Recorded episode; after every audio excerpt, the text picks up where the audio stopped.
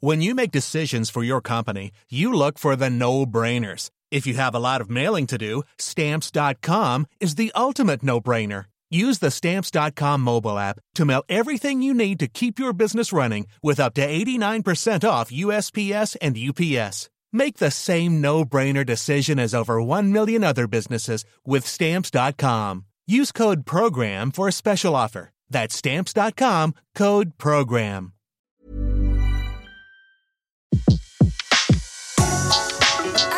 Le meilleur de séances radio est maintenant sur We Love Cinéma. Aujourd'hui, le filmographe est consacré à la carrière de George Sanders sur Séance Radio par BNP Paribas. Antoine Cyr, vous allez nous parler aujourd'hui d'un personnage extraordinaire de l'histoire du cinéma et il s'appelle George Sanders. Oui, et nous l'aimons beaucoup tous les deux, je Ah sais que vous l'aimez aussi beaucoup. En 36 ans de carrière, il a tourné dans plus de 100 films, parmi lesquels plusieurs chefs-d'œuvre qui sont universellement reconnus, dans lesquels il interprète de grands seconds rôles. Il y a aussi quelques navets improbables et un grand nombre de très bons films totalement oubliés où il joue le rôle principal. George Sanders, c'est un acteur tout en finesse et en ambiguïté. Son air revenu de tout lui permet de jouer les parfaites crapules autant que les faux cyniques au grand cœur. Son élégance naturelle lui permet d'interpréter des personnages très divers avec une économie de gestes et de moyens qui n'empêche pas chacune de ses expressions d'en dire beaucoup. C'était un homme d'une culture et d'une intelligence prodigieuses, qui faisait tout avec facilité, avec décontraction et avec un brin d'ennui.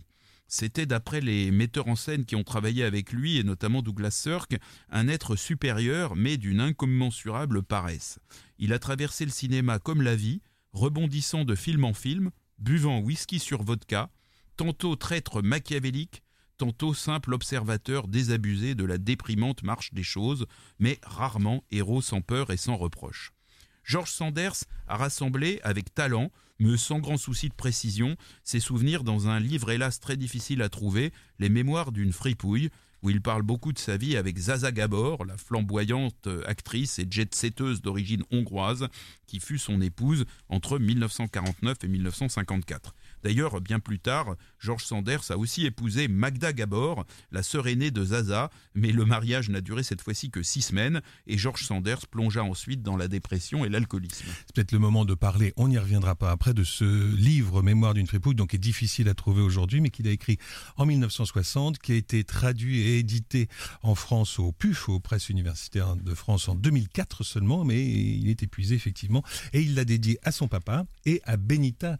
C'était sa femme de l'époque, Benita Hume, la comédienne qu'il venait d'épouser, enfin, euh, euh, 3-4 ans auparavant. Et il l'a dédié à son papa, et d'ailleurs dans ce livre, à un moment, il dit « Comme mon papa, ça fait 20 ans que je l'entretiens, finalement, le fait de m'avoir fabriqué est probablement le meilleur investissement qu'il ait jamais fait. » Voilà, alors c'est très drôle ce bouquin. Je vous passe juste un petit extrait à propos de son métier de comédien. Le fait de jouer dans les films ne m'a jamais follement enthousiasmé. En tant qu'art, c'est un peu comme le patin à roulettes. Une fois qu'on qu'on sait s'y prendre, ce n'est pas particulièrement stimulant pour l'intellect. C'est génial, s'appelle Mémoire d'une fripouille. Alors George Sanders, il était né en 1906 à Saint-Pétersbourg d'une vieille famille écossaise ayant émigré au XVIIe siècle en Estonie pour faire du commerce. Et alors au début de la, révolution de 1917, ses parents jugèrent plus sûr de l'envoyer poursuivre ses études en Angleterre. Donc il quitte Saint-Pétersbourg au moment même d'ailleurs où Lénine revient d'exil, et ce qui lui a permis d'aller compléter au pays de Shakespeare les manières aristocratiques qu'il avait acquises dans la Russie des tsars, et d'acquérir euh, une impeccable diction victorienne qui se mariait particulièrement bien avec sa voix suave et caressante.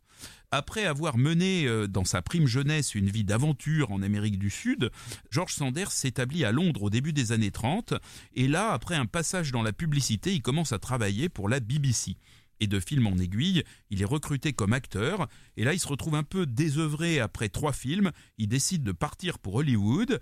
Et à l'issue d'une première expérience, il est sollicité par Daryl F. Zanuck, le patron de la Fox, pour jouer un petit rôle dans Lloyds of London, un film de Henry King avec Tyrone Power, qui raconte l'ascension à partir de 1770 de la célèbre compagnie d'assurance Lloyds.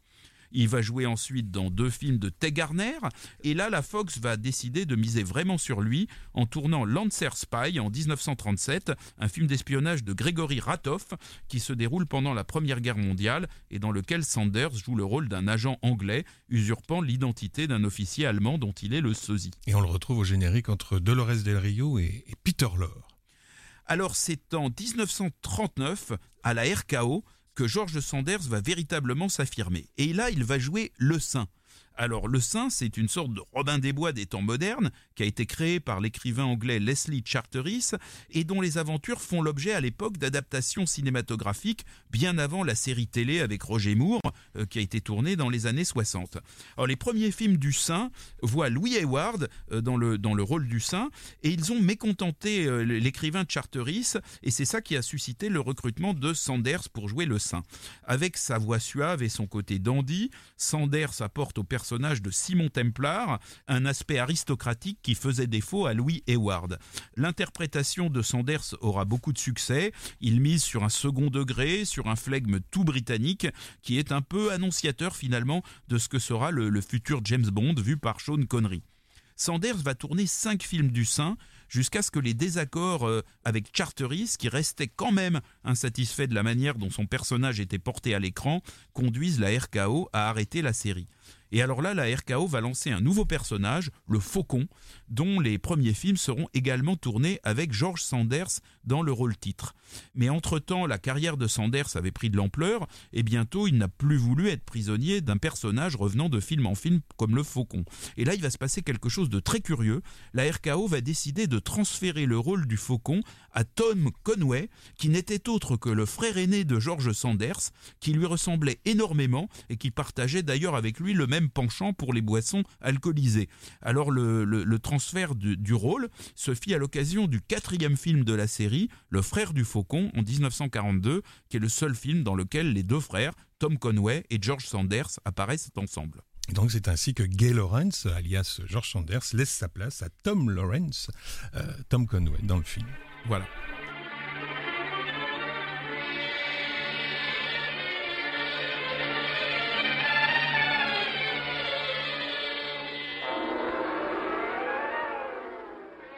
Aujourd'hui, on parle de George Sanders, ce grand comédien, évidemment avec Antoine Cyr. Alors si George Sanders a pu s'affranchir du sein et du faucon, c'est notamment parce qu'il est apparu en 1940 dans les deux premiers films réalisés par Hitchcock à Hollywood. Le premier de ces films, c'est Rebecca. Dont on entend la musique en ce moment. Voilà, et qui est un, film extraordinaire, l'un des plus importants de l'histoire du, cinéma. Ce film raconte euh, l'histoire d'une femme qui vient d'épouser un homme, dont la première épouse, Rebecca, est morte mystérieusement lors d'une sortie en bateau, mais le souvenir de cette femme semble encore dominer de, manière posthume les lieux et les gens dans la demeure familiale de Manderley. Alors on va découvrir dans le film que, ces phénomènes n'ont rien de surnaturel, qu'ils s'expliquent par les manigances de Mrs. Danvers, la terrible gouvernante, qui est de mèche avec Jack Favel, le cousin de Rebecca, et c'est ce cousin qui est interprété par George Sanders, qui est absolument impeccable dans ce rôle de, de fripouille bien élevé qui lui convenait si bien et qui lui conviendra si bien tout au long de sa carrière. Rebecca, ça a été le grand film de l'année 40 à Hollywood. Hein, il a obtenu euh, l'Oscar. Bon, il y a un second film qui est Correspondant 17, qui est également sorti la même année de Hitchcock et qui ressemble quand même beaucoup plus au, au film que ce cinéaste avait réalisé dans sa, dans sa période anglaise. C'est un plaidoyer pour inviter l'Amérique à aider l'Angleterre dans la lutte contre les nazis, et George Sanders y joue cette fois le personnage d'un journaliste anglais parfaitement sympathique. Et curieusement baptisé Scott Folliott avec deux F mais pas de majuscule pour embêter le roi Henri II qui avait fait couper la tête de l'un de ses ancêtres. C'est ce qu'il explique au début du film à George Macrae quand ils sont en voiture et qu'ils vont arriver près du fameux euh, moulin à vent.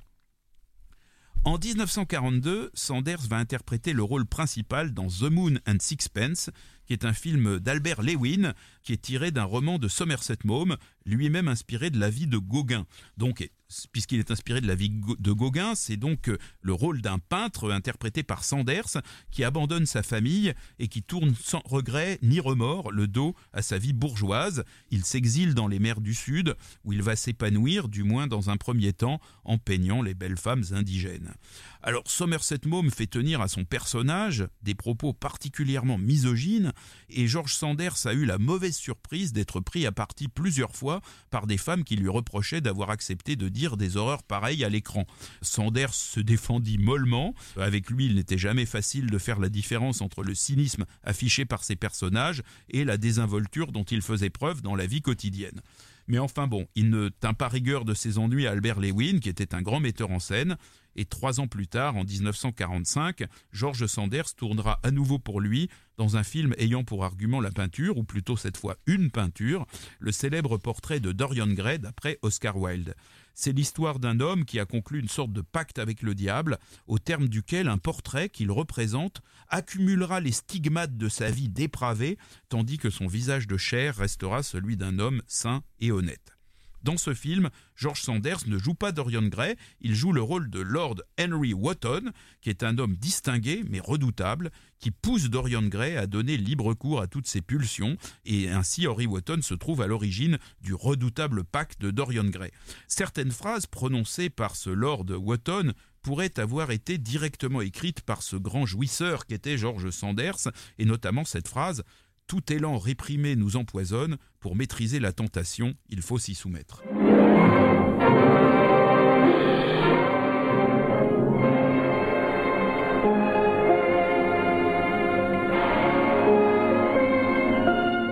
la musique du portrait de Dorian Gray d'un certain Herbert Stothart.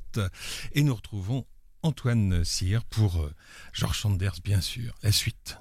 Alors pendant cette moitié des années 40, Sanders va tourner plusieurs rôles d'anglais avec de grands metteurs en scène. Par exemple Chasse à l'homme de Fritz Lang en 1941, où il joue un Britannique distingué, mais nazi, ou Sundown d'Henry Hathaway, où il joue un Britannique également distingué, mais porteur d'une vision particulièrement rétrograde de la présence coloniale. Il faut signaler aussi un film de pirates, The Black Swan de Henry King, rien à voir avec le film de Darren Aronofsky, où Sanders est cette fois-ci méconnaissable en capitaine affublé d'une barbe rouge, ce qui ne l'empêche pas, ce film, d'être un excellent classique des films de flibustier. Plus intéressant euh, sous l'angle de la carrière de George Sanders, Quiet Please Murder de John Larkin, où il joue un criminel pervers et cultivé qui est à la tête d'un trafic de livres anciens précieux, comme par exemple l'édition de Hamlet ayant appartenu à Richard Burbage, le premier acteur qui a joué Shakespeare. Alors c'est un film qui se passe dans les bibliothèques avec une ambiance euh, assez sombre et c'est l'occasion pour Sanders de jouer un personnage plus intellectuel que mondain, pour une fois chaussé de lunettes, un criminel raffiné oscillant entre la délectation du crime et le remords. Nous sommes maintenant en 1943 et dans The Lodger de John Bram, Sanders joue à nouveau un intellectuel, mais sympathique cette fois, puisqu'il s'agit d'un inspecteur de Scotland Yard spécialisé en sciences criminologiques qui va démasquer un Jack l'éventreur interprété par Laird Cregar. Et ça vous dirait de retrouver la voix si particulière de George Sanders, alias l'inspecteur John Warwick. I think this thing can be settled right away. Here's a fingerprint the Ripper left in Whitechapel and again in Mitre Square.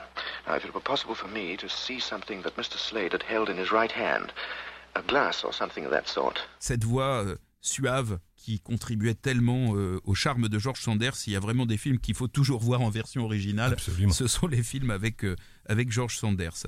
Alors, euh, George Sanders va retrouver euh, Laird Cregar en 1945 pour Hangover Square. C'est encore un film de John Branham à l'ambiance très semblable.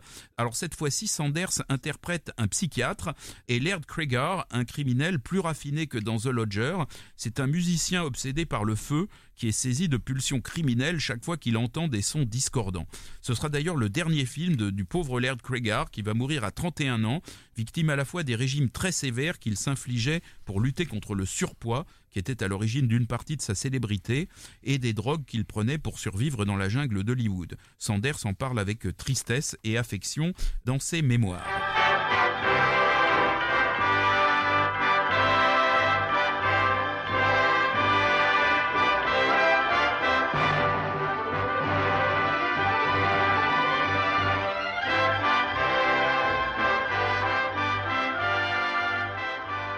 Alors, euh, dans ces années de guerre, bien sûr, Sanders participe à plusieurs films de propagande, et notamment deux qui montrent la résistance en France. Alors, il y a d'abord This Land is Mine, Vivre libre, de Jean Renoir avec Charles Laughton. Dont on entend le martial générique. Hein. Voilà, et alors dans ce film, il joue un collaborateur, collaborateur qui va d'ailleurs être saisi par le remords et qui va se, se suicider pendant le film. Et il joue aussi dans euh, Paris After Dark, de Léonide Mogui, où il interprète cette fois euh, un résistant, et on voit bien que la, capacité à passer de l'un à l'autre illustre bien l'ambiguïté de la nature d'acteur qui était celle de George Sanders, et sans doute aussi l'ambiguïté du personnage qu'il fut dans la vie réelle. C'était un extrait de la musique de, Vivre libre et on retrouve euh, Antoine Cyr. Nous sommes euh, au milieu des années 40 avec George Sanders. Alors entre 44 et 47, Sanders va tourner avec Douglas Sirk trois films assez différents mais tous intéressants. D'abord il y a L'aveu, Summerstorm, dans lequel il joue le juge Petrov, un jeune magistrat russe dont la carrière va être ruinée par une vénéneuse servante interprétée par Linda Darnell. Ensuite, il y a A Scandal in Paris. Il interprète Vidocq, le célèbre bandit devenu chef de la police à Paris au début du 19e siècle. Et d'ailleurs, Douglas Sirk, le réalisateur, aimera beaucoup l'interprétation de Sanders dans ce film et dira finalement que Vidocq était un personnage ambivalent, puisque c'était un criminel devenu policier, et que comme Sanders était lui-même un personnage ambivalent, il jouait euh, très bien ce, ce rôle. Et puis donc, le troisième film de Sirk avec George Sanders, c'est Lured, qui se déroule également au 19e siècle, mais cette fois-ci à Londres, dans lequel Sanders joue un homme soupçonné à tort d'être un tueur en série, reprenant ainsi un rôle interprété par euh, Maurice Chevalier dans Piège de Siodmak, dont Lured est une relativement lointaine euh, transposition du scénario de France en Angleterre.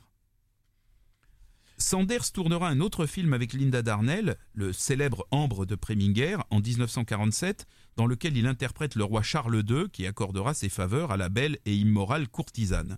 Sanders va côtoyer une autre très belle femme, Eddie Lamar, dans The Strange Woman d'Edgar G. Ulmer en 1946. C'est d'ailleurs intéressant parce que dans ce film, George Sanders joue aux côtés de Louis Hayward, qui était l'autre interprète du Saint. Et donc on retrouve les, deux interprètes du, du Saint autour de Eddie Lamar. Et puis il va également retrouver Eddie Lamar dans Samson et Dalila de Cécile B. 2000 en 1947. Alors Sanders était littéralement fasciné par Eddie Lamar à propos de qui il écrivit elle était si époustouflante que toutes les conversations s'interrompaient dès qu'elle entrait dans une pièce. Je doute qu'il y avait quelqu'un pour s'inquiéter de s'il y avait quelque chose derrière cette beauté, car tout le monde était trop occupé à la fixer, bouche ouverte. Alors pour le plaisir, voici une des dernières scènes de The Strange Woman. À ma gauche, Eddie Lamar, à ma droite, George Sanders. Jenny, I've come to a decision. We're going to put Lena out of your house. No. I don't care what she meant to you when you were a child. I'm talking about what she is now. I don't want you to be connected with her. Why not?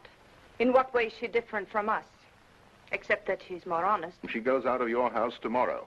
I don't want her sins on your hands. Alors euh, oui, la George Sanders interprète un homme euh, particulièrement euh, rigoriste qui a épousé euh, Eddie Lamar. Et là il parle d'une femme un peu euh, légère que Eddie Lamar euh, héberge. Mais il y a un prédicateur qui vient d'arriver dans la ville. C'est un film qui se passe à Bangor dans le Maine donc dans le nord-est des États-Unis une région particulièrement rigoriste où, il y a d'ailleurs dans la ville une espèce d'affrontement entre les bûcherons qui sont de, de, mœurs légères et les bourgeois de la ville qui eux sont des gens austères et très sévères. Alors, euh, entre 1945 et 1950, George Sanders va tourner les trois films qui sont, à mon avis, les plus importants de sa carrière, car ce sont de très grands films et même s'il ne tient pas toujours le premier rôle, il contribue largement à leur donner leur originalité et leur saveur. Alors le premier de ces trois films, c'est un film de Siodmak, L'étrange affaire de l'oncle Harry. Sanders y joue un petit bourgeois de province qui est tenu dans une triste solitude par ses deux sœurs qui vivent avec lui la capacité naturelle de Sanders à avoir l'air de s'ennuyer fait merveille dans ce rôle. La plus jeune des deux sœurs, euh, Letty, est interprétée par Géraldine Fitzgerald. C'est une déséquilibrée qui est prise d'une passion incestueuse pour Sanders, qui exceptionnellement interprète un plutôt un brave type, mais un peu faible. Mais même les gens les plus gentils peuvent être poussés à bout, et euh, George Sanders va très mal prendre le fait que Letty contrarie son amour avec une jolie femme qui vient d'arriver en ville et qui est interprétée par Ella Raines. Alors il faut savoir que dans ce film, on voit un télescope qui avait avait été réellement fabriqué par George Sanders, qui était passionné d'observation des étoiles et qui l'avait vendu à la production pour 500 euh, dollars. Et d'ailleurs, euh, Douglas Sirk, un autre, des, un autre metteur en scène de, de Sanders, disait Sanders n'avait que deux passions qui étaient observer les étoiles et essayer de trouver un moyen de ne pas payer ses impôts.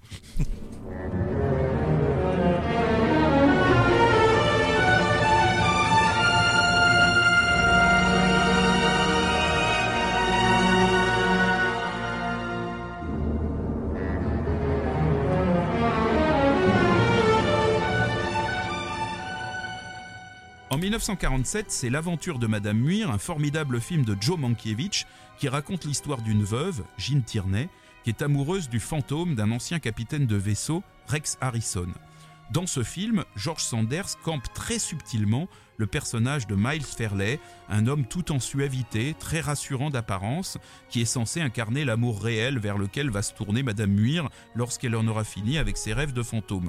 Malheureusement, le personnage interprété par George Sanders est à nouveau une fripouille, cette fois-ci dans une variante romantique et mythomane, puisqu'il est en fait marié et ne cherche à séduire de jeunes veuves que pour tromper un instant la monotonie du voyage. Et vous savez que Mankiewicz aimait bien les comédiens euh, anglais, britanniques, et quand, bah, George Sanders évidemment, Vincent Price, il a fait tourner James Mason, euh, Rex Harrison ici. Et Elizabeth Taylor. Elizabeth Taylor, et quand on lui demandait mais pourquoi vous faites appel comme ça aux comédiens britanniques, il disait bah, quand j'aurais besoin de nageurs, je prendrais des Américains. Ce qui n'est pas très gentil pour les comédiens américains. Très drôle. En 1950, donc c'est le, troisième très grand film à mon avis de Sanders. C'est le film qu'il préférait et pour lequel il obtint l'Oscar du meilleur second rôle. C'est All About Eve de Mankiewicz. C'est l'histoire d'une jeune arriviste qui est interprétée par Anne Baxter qui va parvenir en quelques mois à devenir la plus grande star de Broadway au détriment de l'actrice qui en avait fait sa confidente et qui est interprétée par Bette Davis. Alors dans ce film, Sanders joue le rôle d'Addison DeWitt, un critique théâtral qui narre l'ascension d'Eve avec un mélange d'admiration et de dégoût pour les mœurs de Broadway. À propos de ce rôle, Sanders a écrit Je jouais un critique cynique et la seule personne qui aime un critique est sa propre mère et aussi l'acteur dont il a parlé en bons termes. All About Eve, c'est aussi avec Quand la ville dort de John Huston, l'un des tout premiers rôles significatifs de Marilyn Monroe. Elle est ici dans le rôle d'une actrice débutante, un peu stupide et dépourvue de talent. Alors le critique interprété par Sanders essaye de lui faire comprendre gentiment qu'elle est trop mauvaise pour le théâtre et que le seul endroit où des gens aussi peu doués qu'elle ont vraiment leur chance, c'est la télévision. Sanders fait de Marilyn un portrait plutôt élogieux dans ses mémoires, trouvant à sa conversation d'inattendus mérites intellectuels. Et fin psychologue, il ajoute aussi, elle avait manifestement besoin d'être une star. Eh oui.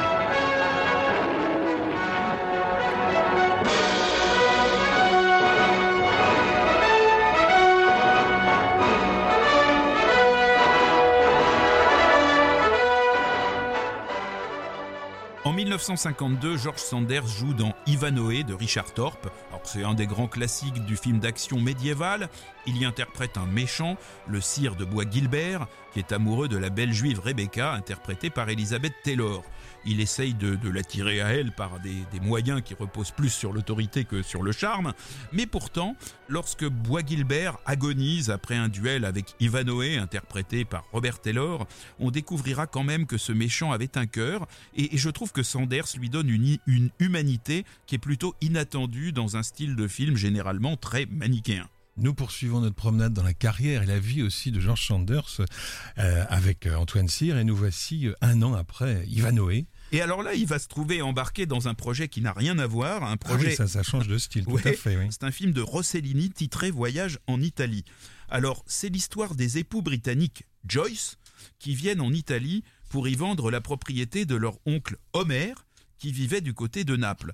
Alors quand on sait que Joyce a écrit Ulysse et qu'Homer a écrit l'Odyssée, on ne peut s'empêcher de penser que Rossellini n'a pas trouvé ces noms par hasard. Alors George Sanders a dû traverser ce film avec une mauvaise humeur égale à celle du personnage qu'il interprète. Il fut en tout cas choqué par les méthodes de travail de, de Rossellini pour qui l'écriture d'un scénario relevait manifestement d'un luxe inutile. Et c'est le troisième film que Rossellini tourne avec Ingrid Bergman qu'il avait volé à Hollywood et épousé quatre ans juste avant. Voilà. Et la chambre qu'il occupait avec Ingrid Bergman dans Stromboli peut être toujours visitée euh, quand on va sur le Stromboli, mais évitez quand même parce que c'est une chambre extrêmement rudimentaire dont la location coûte euh, extrêmement cher. Pour ma part, j'ai reculé devant la dépense. Alors juste en pèlerinage. Voilà. Nous sommes toujours euh, dans les années 50. Alors, dans les années 50, il faut aussi citer plusieurs films policiers de très bonne qualité, dont certains sont tout à fait oubliés. C'est le cas de l'excellent Witness to Murder de Roy Roland. Alors dès la première minute de cet excellent film, Barbara Stanwyck assiste à un meurtre qui est commis derrière la fenêtre qui fait face à son appartement. Elle prévient la police, mais George Sanders, qui interprète le criminel avec beaucoup de cynisme, parvient non seulement à se disculper, mais à la faire passer pour folle alors qu'elle persiste dans sa version des faits. Il y a un autre euh, grand film, beaucoup plus connu, La cinquième victime de Fritz Lang, dans lequel un jeune propriétaire de journal, interprété si je me souviens par Vincent Price, organise une course au scoop pour désigner le futur directeur de la rédaction. Tous les personnages de ce film sont plus ou moins cyniques, mais c'est le rôle de chef de service sans scrupules euh, confié à, à George Sanders qui détient la palme. Alors il faut noter d'ailleurs que Sanders va jouer l'année suivante dans Les Contrebandiers de Moonfleet, qui est un grand classique de Fritz Lang, qui se déroule au XVIIe siècle, et où il côtoie Stewart Granger.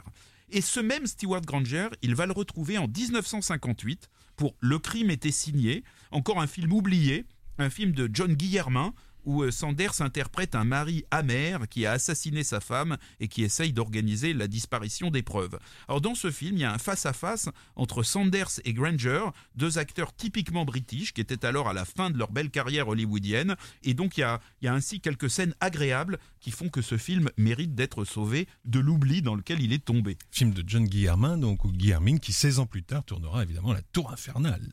Oui, et puis euh, de beaux films d'avion aussi, Le Crépuscule des Aigles, si je me souviens bien. Et de, Euh, et de moins bons films, comme le remake de King Kong, par exemple. oui. bon. Alors, Personne n'est parfait. La fin des années 50 verra euh, George Sanders euh, jouer le rôle du méchant demi-frère de Salomon dans Salomon et la reine de Saba de, King Vidor. Alors ce film a évidemment euh, une histoire puisqu'il fut démarré avec Tyrone Power dans le rôle de Salomon, mais Tyrone Power fut pris de malaise dans sa loge alors qu'il devait tourner avec Sanders la scène du duel final et il mourut peu de temps après. Et donc il a fallu retourner le film avec Yul Brynner dans le rôle de Salomon. Alors George Sanders était très triste parce qu'il connaissait Tyrone Power depuis les années 30. Oui, Ils depuis vraiment il, très il amis. avait tourné un de ses premiers films avec lui. Mais en même temps, euh, ça lui faisait deux, deux fois 65 000 dollars de cachet. Donc puisqu'ils ont retourné le film avec Yul Brynner, donc il était quand même, euh, ça l'a remis d'aplomb quand même. Alors les années 60 vont être beaucoup moins riches en succès pour George Sanders, désormais cantonné le plus souvent à de petits films dans lesquels il n'y a pas grand-chose à, sauver, mais il va y avoir un chant du cygne, et ce chant du cygne, ce sera le rôle incroyable que George Sanders interprète dans La lettre du Kremlin en 1970, un excellent film d'espionnage de John Huston. Alors là, il joue le rôle d'un nommé Warlock, un agent de la CIA, qui fait un numéro de travesti dans un bar homosexuel. Et alors, la scène où George Sanders enlève sa perruque et ses fossiles dans sa loge est extraordinaire, mais peut aussi être comprise comme le signal de la fin du spectacle que fut sa vie. Et en effet, deux ans plus tard, en 1972, dans sa chambre à Majorque, euh, George Sanders avala cinq tubes de Nembutal et laissa un message dans lequel il disait ⁇ Je m'en vais parce que je m'ennuie. Je sens que j'ai vécu suffisamment longtemps. Je vous abandonne à vos soucis dans cette charmante fausse d'aisance. Bon courage. Merci Antoine. Le filmographe vous a été présenté par Antoine Cyr et Laurent Bourdon sur Séance Radio par BNP Paribas. Retrouvez l'ensemble des contenus séances radio proposés par We Love Cinéma sur tous vos agrégateurs de podcasts.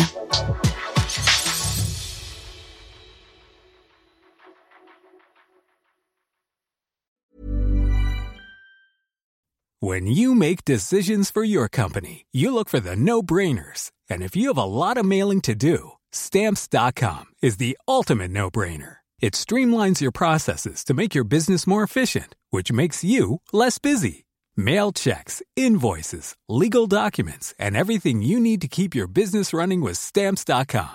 Seamlessly connect with every major marketplace and shopping cart. Schedule package pickups and see your cheapest and fastest shipping options from different carriers with rates up to 89% off USPS and UPS rates. And with the stamps.com mobile app, you can take care of mailing and shipping wherever you are. Make the same no-brainer decision as over 1 million other businesses with stamps.com. Sign up with code program for a 4-week trial plus free postage and a free digital scale. No long-term commitments or contracts. That's stamps.com. Code program.